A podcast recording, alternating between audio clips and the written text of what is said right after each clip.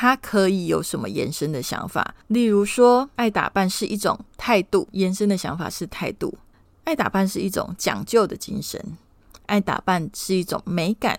它不需要有系统，联想到什么就写什么。你如果还在这个时候在想系统，你根本就写不出东西来。嘿，你来啦！欢迎收听文案人生九，我是 Jessie 研究。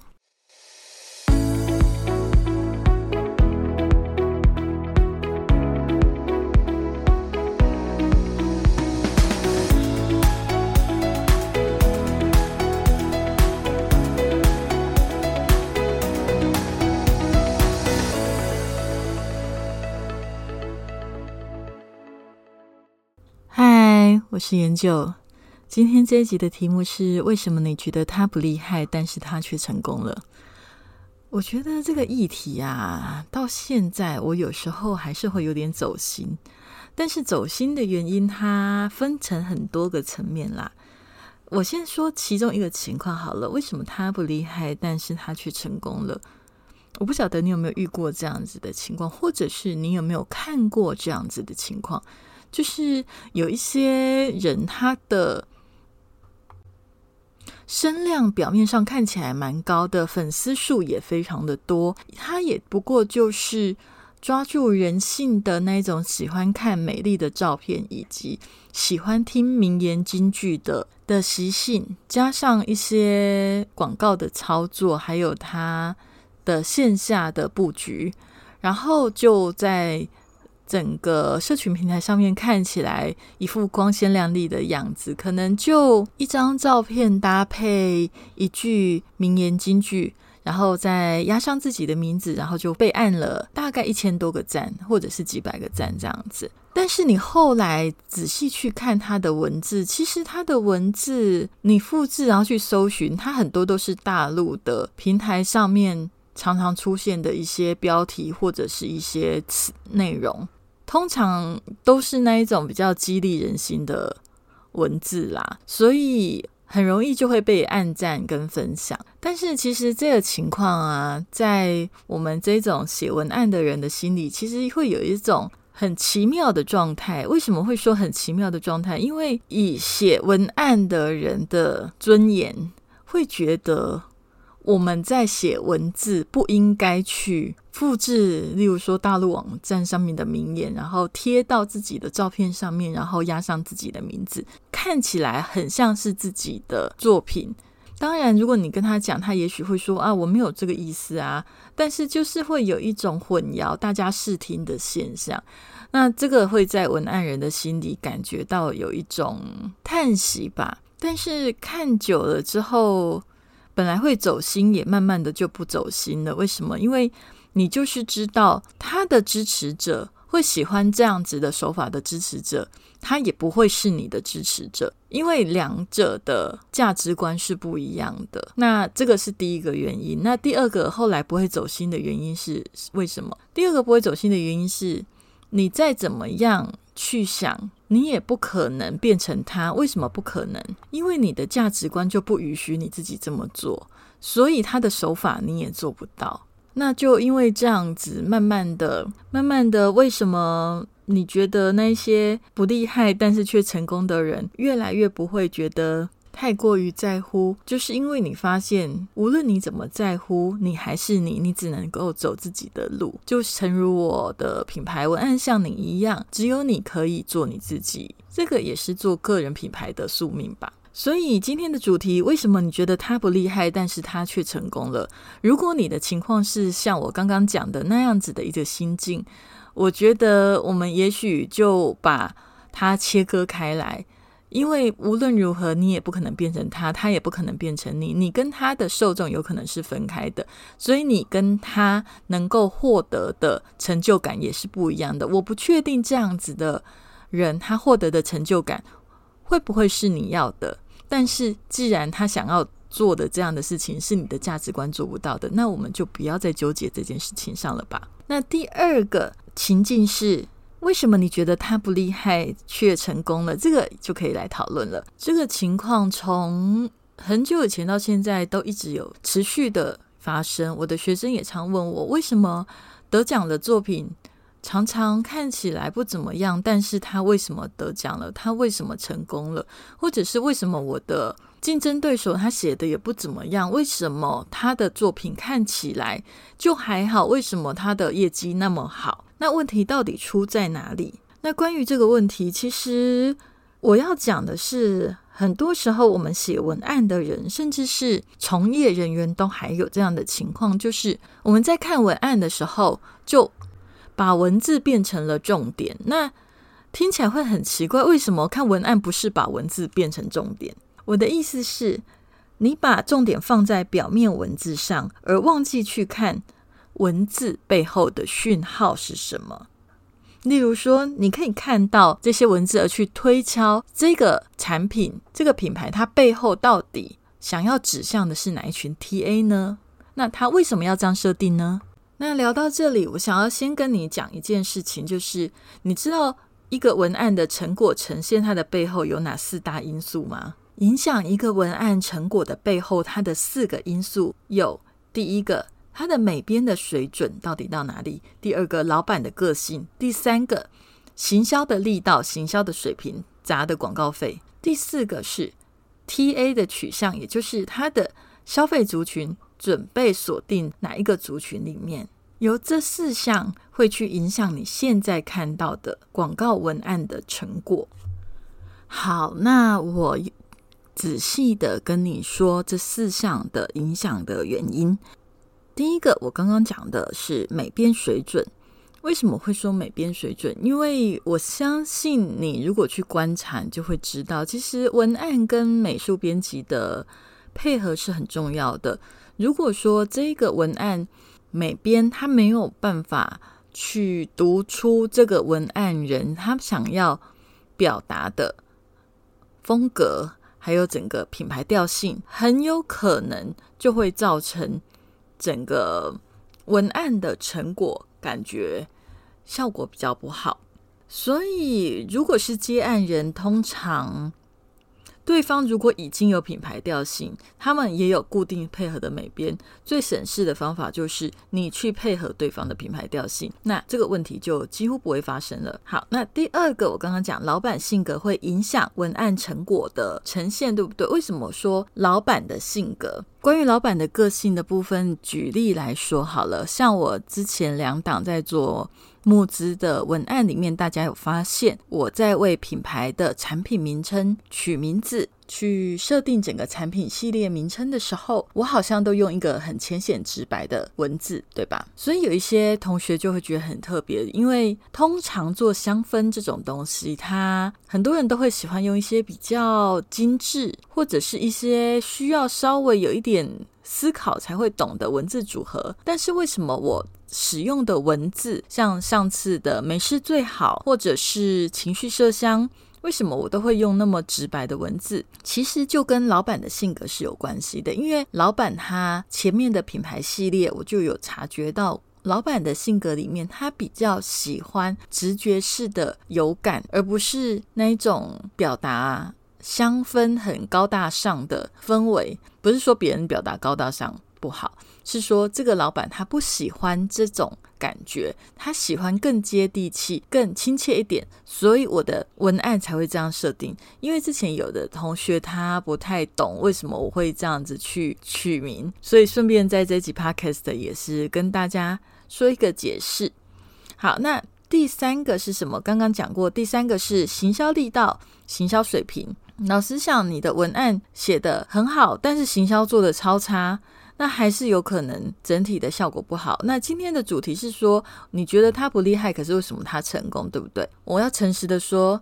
因为行销力道确实砸钱也是有用的，所以如果你的客户或者是你的品牌主，他就是那一种，他的品牌预算就很高，那有可能你的品牌文案不需要写的太特别，效果还是会很好。我之前有分享过一个我自己的观点，就是其实帮在业界还不是那么有知名度跟规模的品牌，反而会更有成就感的原因在于。因为他们的广告预算不高，所以他会很需要精准的素材。那文案就是里面一个很重要的素材。所以，如果你的文案可以在这种比较规模不大的公司里面造成很大的影响，那就代表着你的文案的影响力是是大的。但是如果说你的文案是跟很多的知名的客户做合作，我觉得他只能够去解释的就是说，你的文案水平，这些知名的品牌他们是。够得上是看得上你，但是他们的销售成绩是因为你吗？其实这个你就没有办法很明显的去知道，因为他们的品牌预算还有他们的品牌设定。他们整个品牌的累积的能量已经够高了，所以你可能就只是其中参与的一部分，就比较没有办法享受到那一种你的文案影响力到底有多高的这种感觉。还有第四个，刚刚讲 T A 取向嘛，这个应该很简单，T A 就是所谓的消费族群的取向，消费族群的取向绝对会很明显的影响文案呈现的感觉。例如说，也许这个产品它的属性是男女都可以用。但是你会发现，它的整个文字调性都通锁定在女生的口气的话，那你就可以去理解到这一家公司它主要要做的客户是女性族群。纵使这个东西它有可能也可以卖给男性，但是它主要的客户就是女性族群。那男性族群对他而言就是所谓的是次要客户，因为在行销里面，通常如果你想要。全部都拿，很容易全部都拿不到。就算这个产品它有可能男女都可以用，也有可能它在销售文案里面会有宾主的分别，也就是说主打的是给女性。另外，如果想要在开发男性族群的话，它有可能在另外一档的活动里面特别在。写给男性族群，这个都是有可能的。OK，所以透过前面的这四个因素，你会看到文案呈现的成果。所以，因为有这四个因素，它会呈现出的成果。那我要跟你讲一个观念。观念就是，我今天的题目是你觉得还好，可是为什么人家成功，对不对？因为其实文案它是行销里面的一个部分，但是行销是由很多的元素组成的。我刚刚讲了，老板的喜好、美术的水平、他的销售的行销力道、广告费够不够多，还有他的 TA 设定这些等等等非常多的因素，它的总分只要有过某个门槛，它就会卖得好。你的文案能力如果很强有可能在整个总配比里面，你就会占比较大的部分，但是整个行销的总分。还是要加上我刚刚讲的很多的细节，所以有时候你觉得对方的文案好像写的还好，也许他的美编超强，所以整个画面就抓住大家的眼球，有可能；或者是你觉得他的文案还好，可是为什么他的东西超成功？有可能就是他的广告预算非常的高啊，他可能是你的十倍啊。那他这样子打，当然只要文案也不错的情况下，广告预算是你的十倍，那当然效果还是会很看得见。OK，或者是他抓到了一个很有用的受众，那也许你觉得他写的还好，可是他的那个受众对于他的产品非常非常的需要，那写的普通，他还是人家还是会很踊跃的买，那也是很正常的啊。OK，所以我刚刚讲的这四点，其实也不只是这四点，但重点就是要跟你讲。为什么很多时候你觉得其他的人、你的竞争对手、你的同业，他好像写的还好，可是为什么他的成绩看起来却很好？有可能是我刚刚聊的那些原因。接下来我还要想要再跟你提的另外一件事情，就是有时候我们都会在纠结一种创意。这个跟我一开头讲的那一个类型的人，刚好是完全相反的类型。我刚刚开头讲的就是说，哎，可能去复制大陆的一些金名言金句，加上自己的照片，然后就变成了一张广告图。这样子的人，他当然不会很在意创意，因为他在意的就是可以如何抓到消费者喜欢听的话。那那个东西是什么，他无所谓。重点是。他的目标就是抓到消费者的心。写文案的人通常相反的原因，就是因为他会喜欢挑战一些创意来获得成就感，所以很容易纠结在一些地方，就是诶，别人写过的他可能不太想写，或者是看起来很普通的文字他就不想用。但是你要知道，就是。文案跟写作比赛不太一样，文案不能够曲高和寡，文案它很需要雅俗共赏，所以请记得我的口诀：市场记忆度绝对比你的创意更重要，除非你的创意非常非常的精准，但是通常不会是这样，所以一定要记得，创意一定要跟市场记忆度做一个很重要的。结合，所以你会发现，很多时候，尤其是像我去年在写选举文案的时候，你会发现我用的字都非常非常的简单。你去观察今年的选举文案，通常选举的文案的字一定都会非常非常的简单，字。不仅简单，而且字还是少的。为什么会是这样子？因为选举就是要抓住民众的喜好的最大公约数，然后要把整个传播率破及到最大。当你的字用的难，记忆度就会低；字简单、顺口、好记，甚至能背起来，这都会是选举的。最重要的考量，我的意思不是说不需要有创意，创意还是会有，因为当你一直写着大家都在写的字的时候，你的文章就会无聊。虽然好记啦，可是就是大家都听得懂的字，也许是好记，可是你如果写的真的都是大家都会写的字，也会因为太多人都写一样的，反而就没有记忆度。用简单的字却能够抓住市场的消费者的记忆点，这会是。文案人很大很大的考验，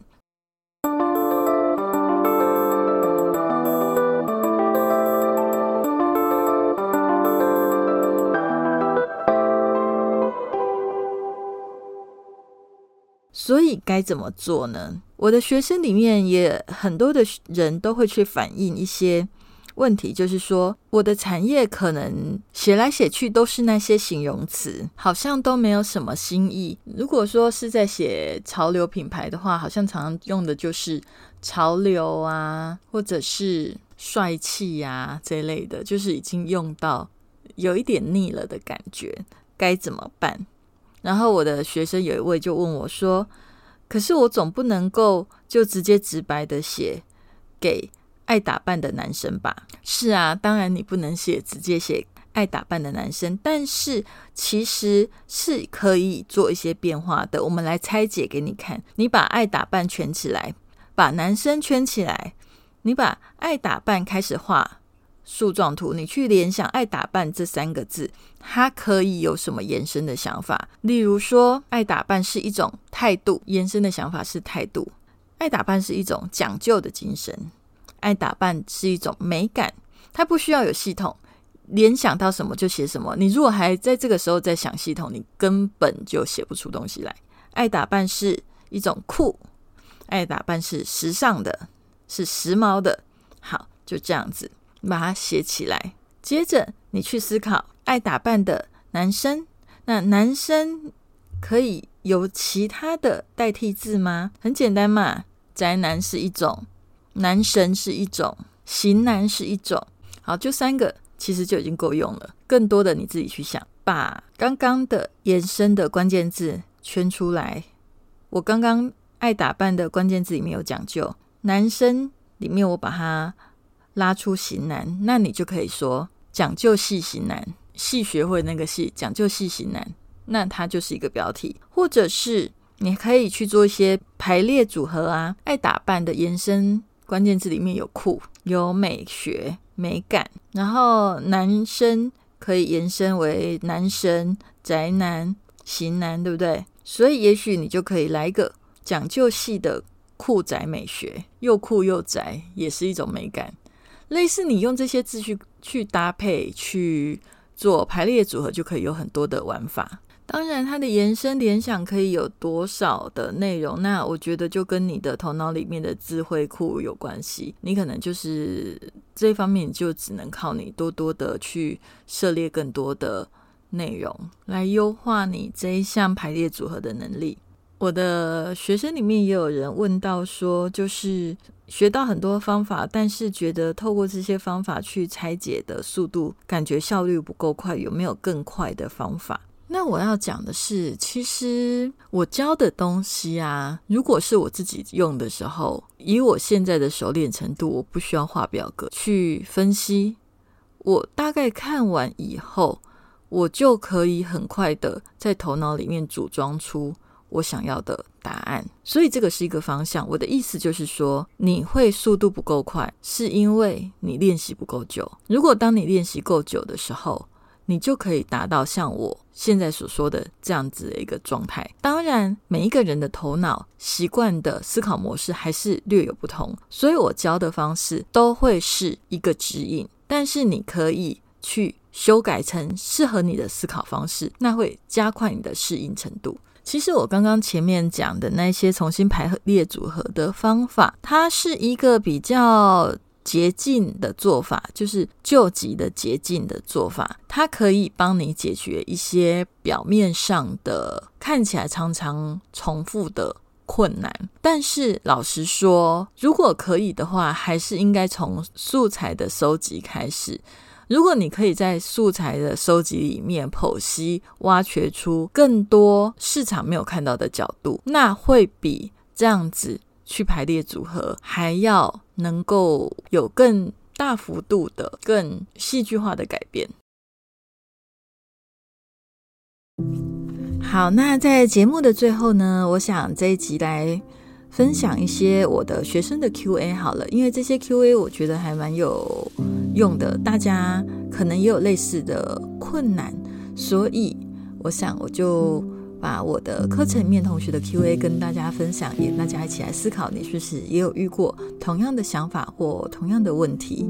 我的一位同学是主要在数位广告代理商那边工作，那因为在工作里面，他的工他比较没有办法直接的跟客户做沟通，通常都是中间会有一个顾问，那顾问有可能看到广告文案。的当下就会下意识的觉得他们更了解客户的品牌，所以他如果说我这位同学写的东西客户还没有看过，他如果觉得他主观觉得不 OK，他可能就会挡下来叫我的学生修改。但是这样子感觉里面会发现，这些顾问他也许是他的领域的专业，但是他并不是文案领域的专业，所以有时候给的一些。建议我的这位学生也觉得有一点难接受，就不太知道要怎么面对。嗯，我我想要分享一下我自己的经验。我在早期的时候，我也是接的，可是我接的比较是属于撰稿的案子。我我写的文章是属于比较长长篇的，因为我我那个时候就是专心的在撰稿，所以我通常也是。公司的也是类似顾问这样的角色来告诉我们内容，我们要要怎么写，确实会有你讲的这样子的一个状况。但是我的理解是，我当时的判断是他讲的也没有错，因为文案品质不好，被骂的是顾问，那他担着被骂的风险，那我就照他的意思改。改了之后，如果客户不满意，是顾问的问题啊。我那个时候是这样子想，那但是这样子的想，老实讲，我扪心自问，会比较没有成就感。但是我那个时候还算是幸运，所以我比较没有这位同学的问题，就是无法接触到品牌客户，因为我那个时候那一家公司，它比较属于有一些案子，他会带撰稿人员去，因为他们他觉得这样子他比较不需要另外的转述这样子，所以。当时我比较有幸运的是，我是当面见到很多的品牌客户，也因为这样子，所以我在很早的时候，我大概就可以看到老板的个性的百态，还有其实。应该说，顾问在跟这些客户们沟通的时候，也确实有他自他的角度里面他的困难。不过，我话说回来，刚刚讲的就是确实会比较没有成就感，所以我后来才会现在自己接的案子里面，我尽可能的都还是直接的面对第一线的客户，因为这样子的会比较让我。感受得到我的文案对客户产生的实质帮助，但老实说，我还是要提醒一点：主动直接的面对客户，也许也没有比跟顾问沟通来的不痛苦。我要说的意思是，顾问也许他在某个程度里面确实也帮你挡下了不少的，会让你觉得心里很嗯很没有办法跟顾客沟通的一些点，或者你很没办法接受的说法，他也确实是挡下了。然后他们也挡下了一些，也许所谓的因为彼此认知不同产生的质疑。或者是一些没有礼貌的事情。那如果未来自己接案，当然就可以第一线的面对客户。但是有时候客户他们人有百百种不一样的想法，在第一时间里面，你会发现沟通成本会变得很高。那这个地方有时候当时还跟顾客沟通的不太熟悉的我，曾经也觉得还不如中间有个顾问帮我沟通，我直接。还是回到以前写的模式，还比较轻松。就是有时候都会有这样的 OS 出来，就你就知道那个情况。有时候压力也并不是太小的，所以顾问有顾问的难处啦。我我的我当时的选择，我会觉得我就会负责配合顾问的想法，那反正责任他负嘛。但是我我想你目前也已经有想要出来接案的想法，那我就觉得那就做吧，因为确实我我知道。以这样子的情况，一直没有办法接触到顾顾客的情况，在时间一长，你会觉得在成就感还有很多的，也不止成就感，很多的层面上，你会觉得略有不足，会需要更多的探索，会对你整个成长会更好。所以我是觉得，就直接。因为你也有说未来可能会开始接案，那这个部分我觉得尝试也是好的。不同的年纪、不同的阶段，本来就要尝试不同的事情。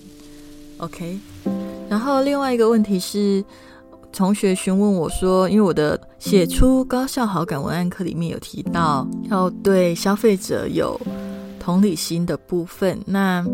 我的学生是问到说，那有时候你如果接到的案子，他可能对于跟你个人的价值观起冲突的时候，那到底该怎么办？这个情况其实我以前也发生过，因为人总是有自己的价值观。但是当然啦，如果他已经攸关诈骗跟犯罪，那当然就是不能写嘛。这个我相信你也知道。但是如果不是的情况下，我后来我确实哦，在一开始的时候。有一些产品我没有办法接受它的价值观的时候，我也不知道要怎么办，然后写起来就觉得很矮也不舒服，这样子的台语哈，对，很不舒服。但是后来我跟我的朋友有一天晚上就是比较认真的聊了一下这件事情之后，我在那天晚上释怀了以后，我就再也没有这样子的问题了，就是。其实不是每一个人都跟我们一样，所以那一些产品它有对应他们所需要的消费族群，而这些人也许在此时此刻这样子的生命阶段里面，他就是需要这个产品来让他的生命经验某一些功课。就算你跟他讲这个东西，就是以你的价值观，你跟他讲说，哎，这个东西。我觉得别的更好，但是此时此刻的他，也许就是这个东西对他而言是最好的。就是有时候把自己抽离出来，去相信这个世界上各式各样的人，他们有各式各样的需求，而每一个需求没有没有用的需求，每一个需求它都会对应着要去满足不同的人、不同的课题、不同的人生学习，所以。透过这样子，我就慢慢的有会放下自己的主观思考，也许这样子的人，他们正在想什么？当然啦，我觉得再怎么样的换位思考，还是会有一些东西是你的价值观真的无法接受的。我觉得我也会，所以我的想法是。如果是因为是我现在是比较自由的状态，所以我可以去选择客户。那如果你现在还在工作，你没有办法选择客户，你就只能用我刚刚的想法来让自己释怀一点。那当然，如果你未来能够自己接案更自由的话，你就不需要去强迫自己接受跟自己的价值观差距太远的客户了嘛。